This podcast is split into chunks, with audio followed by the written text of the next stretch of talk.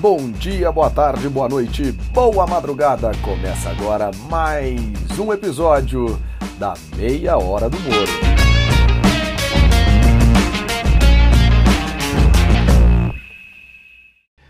Seja muito bem-vindo, muito bem-vinda você, meu amigo e minha amiga ouvinte desta Meia Hora do Moro, em parceria com a Directa Consultoria, nesse nosso episódio especial a respeito da pandemia de Covid-19.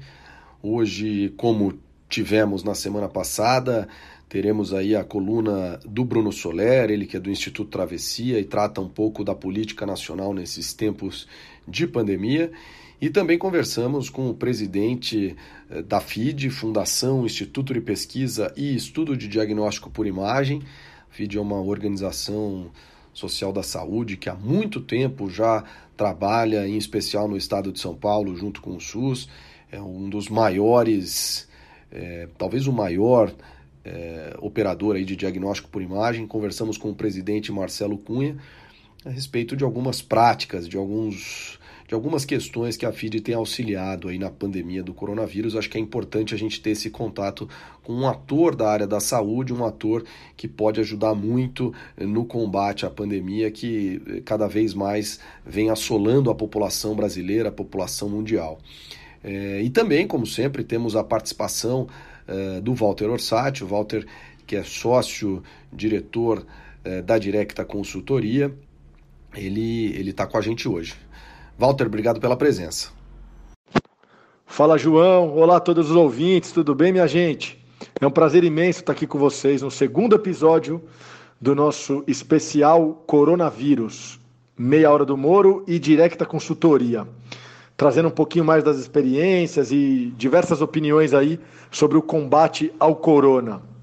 Então, como o João disse, fala aí, João. Hoje a gente vai bater um grande papo com o nosso querido Marcelo Cunha, presidente da FID, que atua no estado aí, no estado de São Paulo há mais de 30 anos, é, pelo SUS. Papo muito legal. Vamos lá. E hoje aqui na nossa meia hora do Moro, em parceria com a Directa Consultoria Especial, no segundo episódio para tratar do coronavírus, eu converso com o Marcelo Cunha, que é presidente da FID. A gente até falou um pouquinho aqui no nosso preâmbulo da meia hora do Moro sobre a FID. Marcelo, obrigado pela presença, obrigado pelo, por aceitar o convite. Obrigado, João. Super prazer de estar aqui conversando com você. É, e um, para mim é um privilégio aí estar tá aqui na sua meia hora do Moro.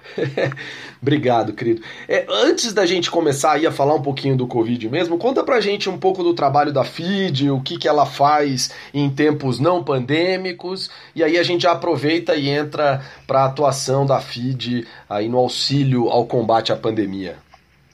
Legal.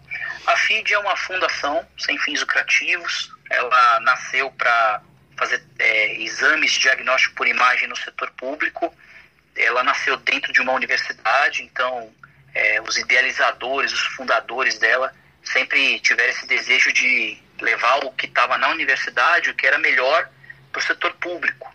E, e tiveram essa oportunidade, e aí deu certo e a FIT foi crescendo, é, ainda dentro do departamento de pesquisa, mas tomou, tomou um volume tão grande que ela em si só virou uma empresa, virou uma fundação Hoje ela é totalmente independente uhum. e ela ampliou essas fronteiras. Então, hoje nós somos o maior prestador de serviços de imagem do Brasil, não só do setor público, mas também do setor privado.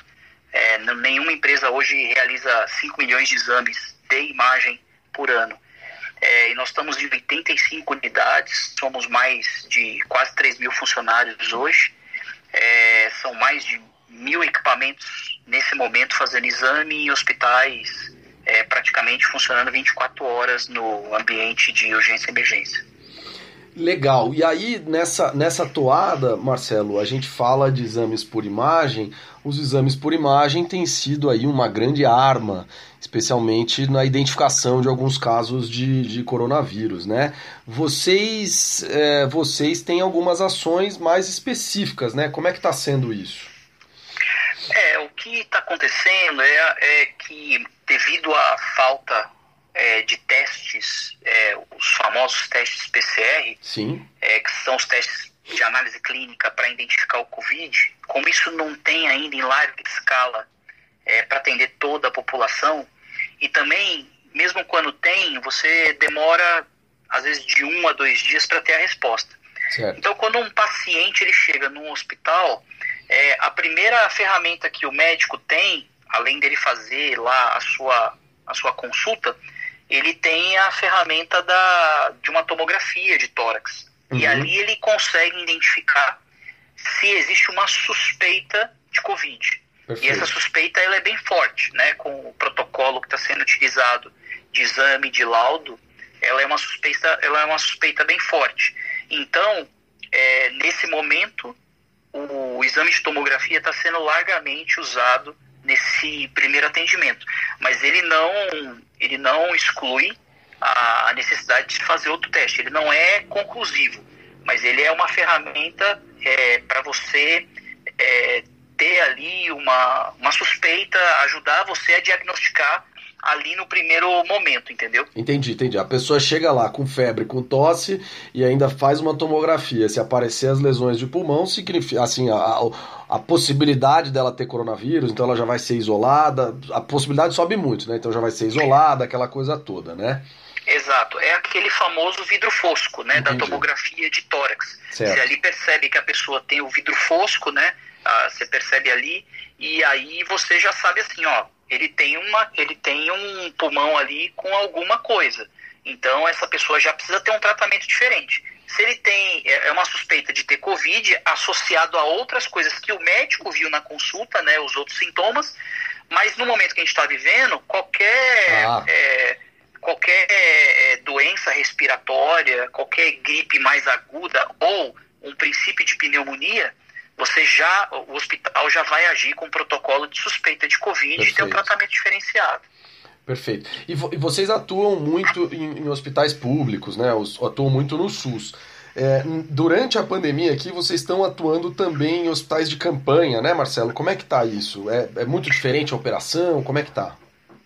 Sim, é, nós fizemos um projeto pra, até para ajudar na, na ampliação dessa oferta de tomografia nós desenhamos um, um projeto para colocar uma tomografia dentro de um container certo. e fazer uma tomografia móvel. Legal. Então, com isso, é, a gente é, é, ofereceu esse produto para o setor público e ele identificou alguns lugares ou que ele não tinha tomografia, alguns hospitais são importantes, não tinham tomografia, a gente colocou. Uhum. Outros hospitais fortaleceu, porque assim, tem hospitais que são referência e recebem muitas pessoas, então precisava ter mais do que uma tomografia. Correto. E os hospitais de campanha. Então, nós temos hoje uma unidade dentro do hospital do Ibirapuera, é, fazendo lá os exames de tomografia para essa unidade de campanha. A operação lá é uma operação diferente. Certo. Então, um hospital de campanha, ele é um hospital com já preparado para Covid. Então, desde o protocolo da entrada, toda a operação dele é uma operação diferenciada. E assim, é, é, infelizmente assim, agora a gente não pode visitá-lo para conhecer, uhum. é, mas assim, é, é, de impressionar, sabe? Você vê a construção de um hospital de campanha é, num período desse recorde, é de se admirar. Por exemplo, um hospital de campanha, para você fazer um leito é, não estou nem dizendo num leito de UTI, tá? Um leito, é, um leito normal. Uhum. Você precisa levar gases de oxigênio para lá, né? Sim. É, não porque a pessoa vai ser entubada. Uma pessoa com um efeito mais leve, às vezes ela só precisa ali daquele reforço de oxigênio, né? Que é aquela mangueirinha. Mas você precisa levar tubulação de gases para todos esses leitos que foram montados. Então imagina, você num, num AMB, por exemplo, você subir, você colocar ali vários leitos com materiais daqueles que são usados para fazer feira, né? Mas você é, coloca, é, você colocar encanamento em todos esses lugares, sabe? É, então, o, assim. O AMB até, Marcelo, o AMB ainda tem feira. Eu tô imaginando até o gramado do Pacaembu, por exemplo, que é gramado, né? Então não tem. É, o, é uma estrutura o, realmente o Pacaembu, muito por importante. exemplo. É, o Pacaembu você colocou ali um piso daqueles pisos elevados, né? Você colocou, depois você põe um piso elevado, aí você aquela, aquela armação para cobrir e dentro aí você criou todos esses, esses leitos. Então hoje você tem o hospital aqui em São Paulo, você tem o hospital do Pacaembu, você tem o, você tem o hospital no AMB, que são na verdade dois hospitais, uhum. tem um hospital no pavilhão e, é, e outro no centro de convenção. No centro Entendi. de convenção, como ele fica ali embaixo, ali é só UTI. Então é uma operação um pouquinho diferente. No outro, você também tem UTI, mas você tem os leitos normais. Lá no Ibirapuera, você tem alguns leitos normais e tem UTI. É, então, assim, eu, é, é, de admirar a resposta que, que foi dada, não só de São Paulo, dos outros lugares, para se criar esses, esses hospitais de campanha num tempo tão rápido, né? Tá certo. É, Marcelo, eu vou fazer aqui a pergunta do. O Walter vai fazer uma pergunta para você, tá? Vamos, vamos ouvir a pergunta dele. Olá, Marcelo. É um grande prazer falar contigo aqui no nosso especial Coronavírus, é, no podcast Meia Hora do Moro e Directa Consultoria. Obrigado por participar e dividir um pouquinho da sua experiência com a gente. É, a gente sabe que a FID ela trabalha em várias cidades do Brasil. Você pode nos contar um pouquinho, da sua opinião, um exemplo ou uma experiência bastante exitosa no combate ao corona? Ô, Walter, um abraço aí para você. É, olha, eu acho que assim, eu não, não sou especialista em saúde, é, saúde pública para entrar muito nesse detalhe. Mas é, a, eu estou muito próximo da cidade de São Caetano. Uhum. E São Caetano respondeu muito rápido à crise, né? Então, é, eles tomaram ações até antes do que a gente viu, eles já tomaram ação. É, de ampliar a tomografia, de ampliar o horário de atendimento, de criar postos de atendimento, de monitorar é, os idosos, porque é uma cidade onde tem bastante idosos. Então, é, de novo, eu não sou especialista para comparar várias cidades, mas eu, particularmente por conhecer São Caetano, gostei muito da resposta rápida de São Caetano à, à crise, né? E quando a gente olha os números, a gente percebe que é uma cidade que não teve um crescimento tão grande de casos, né? Tá certo. A gente, a gente vive muita. A gente até estava conversando fora do ar, né, Marcelo? Que a gente vive momentos de muitas mudanças. E eu acho que em especial para medicina em geral, para medicina por imagem, né, para os diagnósticos também. É, muita coisa aí de telemedicina é, já está passando, mudando. Você acha que é realmente aí um, um, um, turning point, podemos dizer assim, especialmente em relação à telemedicina, né? Porque hoje, para fazer um diagnóstico por imagem, o médico lá da tomografia, ele até pode estar tá dentro do hospital de campanha, mas possivelmente vai mandar esse laudo para um outro lugar, enfim. Você acha que isso é uma mudança que vai vir, que o Covid vai gerar? Como é que você vê isso? Ah, com certeza. Eu acho que a gente está rompendo vários paradigmas, a gente está rompendo vários, vários entendimentos culturais que nós tínhamos que, que tudo tinha que ser ali fisicamente, né? Você teria ah, que estar presencialmente em algum lugar. Então, a telemedicina, a telemedicina é bem ampla, né? Porque tem sim. a teleconsulta, você tem a centrais de lados à distância, ou cirurgias à distância. Mas a própria teleconsulta, que era algo que tinha toda uma discussão em cima dela, está aí provando que é totalmente possível você fazer uma consulta à distância, é, com qualidade e com tecnologia, é, e você consegue ampliar isso, né? Quer dizer, você não tem uma oferta de médicos de repente numa cidade do interior e os médicos aqui de São Paulo, de hospitais de renome, podem ajudar essa região. Perfeito. É, então, acho que em, termos de teleconsulta, eu acho que tem como voltar atrás. Acho que a gente é se adaptar. É, no caso da teleconsulta também, você pode permitir fazer programas de triagem. Sem dúvida. Então, assim, ao invés de você ir até uma unidade hospitalar, que além de hoje, agora, você vai, vai prestar mais atenção na contaminação, né? É, mas tem todo um custo hospitalar por trás, né? De você ir até uma unidade. Então hoje, em vez de você antes de ir ao hospital, acho que agora você tem a possibilidade de, com um clique no seu celular, num app, você falar com o médico e você saber se você precisa ir para aquela unidade ou não. Isso era uma coisa que é, a gente precisava romper em algum momento, sabe? As uhum. pessoas vão muito para o hospital. É um custo vão elevado. Muito pro hospital, sem dúvida. E gera contaminação. É, a outra coisa que eu acho assim, hoje a gente faz a, a teleradiologia. Uhum. Isso já é pacificado, né? Você fazer exames à distância. É, eu acho que isso vai se ampliar. Mas eu acho que vão ter outras coisas na, na rabeira da teleradiologia, que é você poder operar equipamentos à distância ou você fazer até a consulta, não por paciente, mas você ajudar um médico à distância. Então, uma pessoa que está fazendo ultrassom, é, um médico, por exemplo, que não é radiologista, mas ele é um médico, vou chamar aqui generalista, tá? Perfeito. E que me perdoem os médicos se eu estiver falando errado, porque eu não sou médico. mas um médico que é generalista, ele amanhã vai poder fazer um exame de ultrassom é, ali com um equipamento portátil e ele vai poder se conectar a um médico que está à distância, que vai poder ajudar ele ali a fazer o exame e a de repente é, a laudar aquele exame na hora, entendeu? Uhum. É, então a gente começa a ampliar muito as fronteiras quando a gente fala que a gente agora pode se conectar e fazer as coisas à distância. Acho que a outra coisa também que já está acontecendo hoje, que eu acho que vai se ampliar, é a operação dos equipamentos à distância. Isso já acontece, não é novidade, mas até outro dia era tratado meio com, ainda como uma inovação. Uhum. Eu acho uhum. que agora vai virar normal você operar uma tomografia, que hoje a gente já faz, uma ressonância à distância. É, a ressonância está lá em Manaus e você opera de São Paulo. É, e imagina você operar os outros equipamentos de um hospital à distância. É, então isso tudo traz para a medicina uma forma diferente de enxergar. Você traz, é, você vai mudar modelos de negócio, né? Uhum. Então, e acho que assim, era, é, já era necessário há, alguns meses atrás, porque você tem uma pressão econômica na saúde. Então, a saúde, ela é, vinha recebendo uma pressão porque é, os planos de saúde já têm dificuldade né, de, de manter toda essa oferta com preço.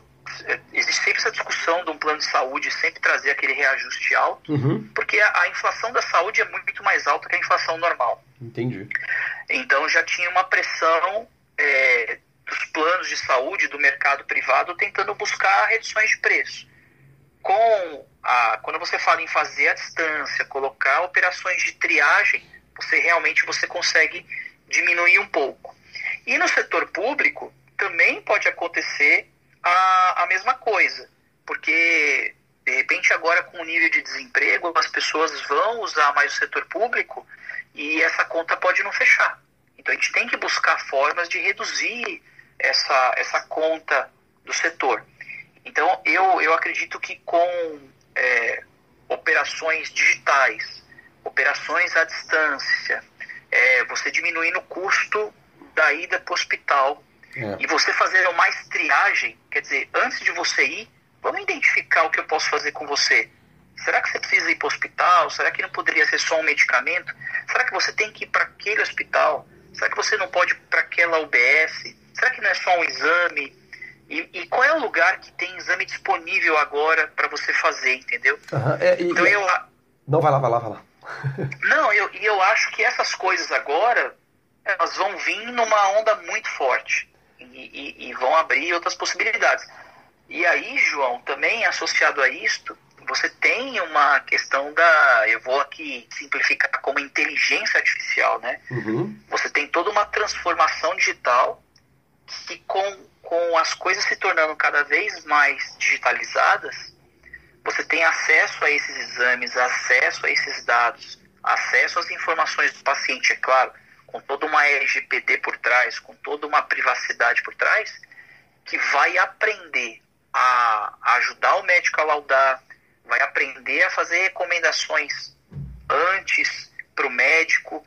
E então você tem, um, você tem um mundo ainda de algoritmos que vão, é, nesse momento e com tudo que a gente está vivendo, ganhar uma aceleração muito forte. É. Não só os algoritmos, mas também dispositivos que estão sendo desenvolvidos para poder ajudar a fazer triagem, a fazer medições através do nosso sangue, da nossa íris, do que a gente consome, do nosso suor.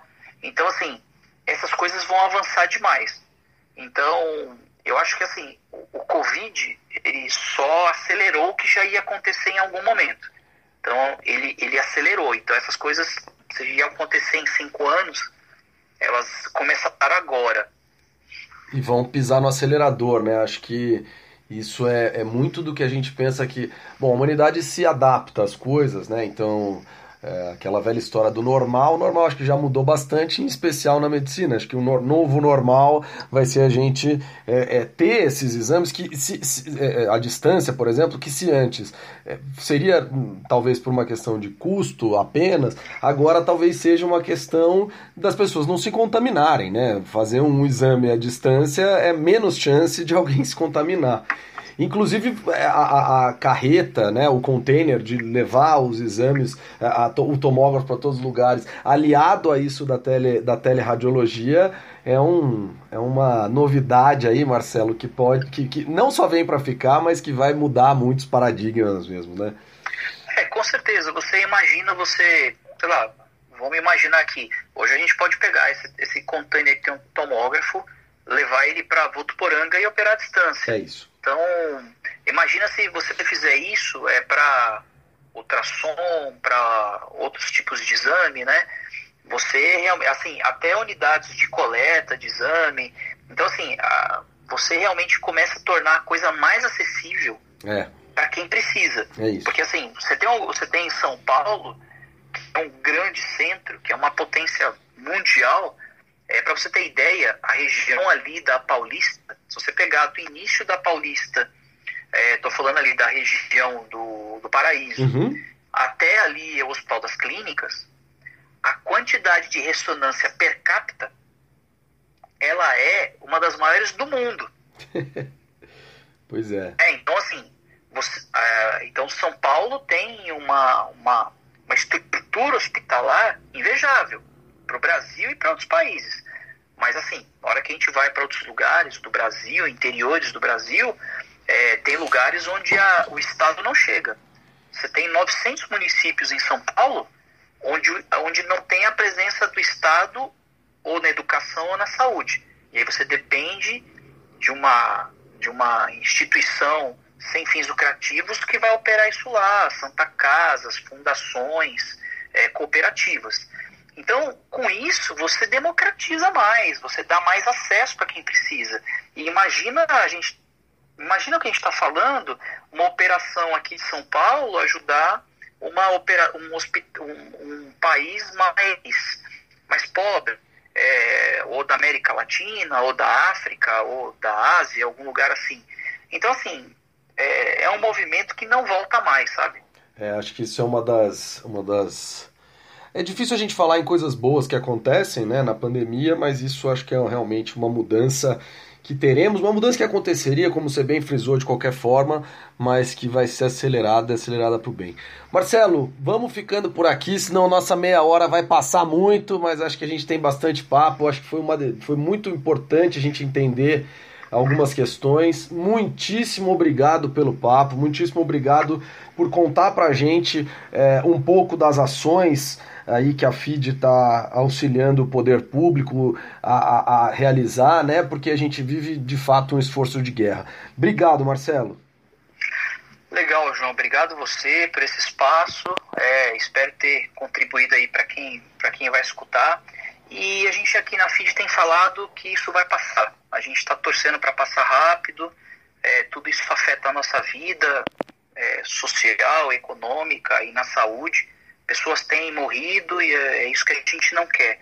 Então, vamos torcer para isso passar o mais rápido possível é, e que todos nós possamos contribuir de alguma forma para isso passar o mais rápido possível e a gente se recuperar também o mais rápido possível em todas as áreas. João, obrigado e parabéns pelo trabalho que você vem fazendo. Valeu, querido. Um grande abraço, Marcelo. Bagaço, tchau, tchau. Muito bacana esse papo com o Marcelo, especialmente para a gente ver que o esforço de guerra tem vindo de todos os lados, né? o esforço é, em melhorar essas questões, melhorar o diagnóstico, melhorar as ações de saúde tem vindo de todos os lados. É, e é muito legal ouvir que a gente está conseguindo ter sucesso em alguns aspectos, né? Então é muito bacana esse papo para ver assim que tem uma luz no fim do túnel, luz que não parece ter muito na política nacional, como a gente vai ouvir agora na coluna do nosso Bruno Soler. Fala pessoal da Meia Hora do Moro, aqui é Bruno Soler falando um pouquinho sobre a política brasileira e o que aconteceu durante essa semana, né? Que foi talvez ainda mais quente do que a passada, né? Principalmente em função é, de ter vazado algumas das da, conversas uh, que ocorreram na reunião interministerial que ocasionou a saída do ministro Sérgio Moro. Em uma dessas conversas, uh, relatadas aí pelos jornalistas, que a gente não teve ainda acesso ao vídeo em si, uh, mas que dizem que o presidente teria afirmado categoricamente que a mudança no Rio de Janeiro seria para beneficiar a sua família, ou seja, para evitar a perseguição da Polícia Federal aos seus filhos, principalmente o filho Flávio, que foi confirmado que estava sendo investigado pela Polícia Federal, é, pelo, pelo ex-superintendente da Polícia Federal lá do Rio de Janeiro. Né? É, isso ocasionou um grande terremoto aí no governo. Uh, que teve ainda durante a semana a MP 910, que era a MP do agro, é, nem colocada a votação pelo presidente da Câmara, Rodrigo Maia, mostrando mais uma derrota grande aí do governo e é, fazendo com que nessa quinta-feira o presidente convocasse, chamasse Rodrigo Maia para uma reunião é, para tentar mais ou menos apaziguar a situação. Uh, existe um consenso de que, muito provavelmente, o Procurador-Geral da República, em se considerando que tudo é, é, o que tem sido falado de fato ocorreu no vídeo, deve confirmar e enviar a denúncia para a Câmara dos Deputados e essa terá que votar o afastamento ou não do presidente. Por isso, essa, é, esse cuidado do presidente agora em convocar o Rodrigo Maia, mesmo num dia em que ele acabou fazendo é, algumas críticas ao presidente, dizendo que ele jogava ao presidente da Câmara, que, dizendo que ele jogava contra o país eh, e contra os interesses econômicos do, do, do país. Então, eh, o cenário é completamente aberto, a gente tem que aguardar o que, que vai ser os desdobramentos da próxima semana. A fala dos ministros eh, militares deu uma certa é, é, preocupação até para o Planalto, porque não tinham uma resposta política é, para dar, entraram em algumas contradições aí durante a oitiva, e tudo isso deve estar tá previsto no relatório que vai ser encaminhado aí pelo Procurador-Geral da República e vamos ver qual vai ser a decisão dele. Né? Esperar que semana que vem, se essa semana foi quente, a próxima promete ser ainda mais. A, a, a fervura está crescendo. E isso é preocupante, porque pode desencadear no afastamento do presidente da República.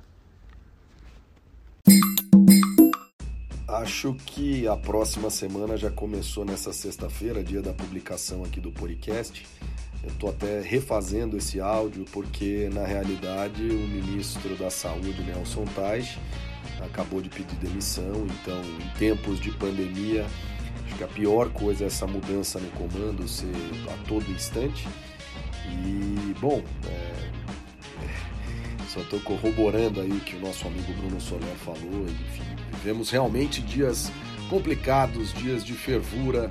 A política brasileira realmente, o cenário político brasileiro não é para amadores. Mas, enfim, que, que as pessoas tenham aí senso para minimizar os efeitos da pandemia, para que a gente consiga reduzir o número de mortes. E vamos lá. Essa meia hora do Moro, é, em parceria com a Directa Consultoria, teve produção, locução de João Moro teve os uh, áudios, as vinhetas por Tiago Matos, o projeto gráfico da Meia Hora do Moro é de Fabiana Katz, o projeto gráfico do site é, da consultoria direta é de Marina Tebexirene. Lembrando que a consultoria direta está no LinkedIn como Directa Consultoria, está eh, no seu website também consultoriadirecta.com.br e a Meia Hora do Moro, é, em especial coronavírus, está no seu tocador de podcasts favorito, Spotify, Apple Podcast, Google Podcasts, Anchor ou qualquer um deles, é, como Meia Hora do Moro, ou também no Directa Podcast. Semana que vem temos mais, pessoal, temos mais é, informação para você, para tentarmos cada vez mais é, diminuir os efeitos dessa pandemia. É, fique bem, passe um bom final de semana para você. Se puder, é, não se esqueça de ficar em casa e tomar todos os cuidados você e quem, e quem você gosta, né? E quem você ama. Valeu, pessoal, um grande abraço.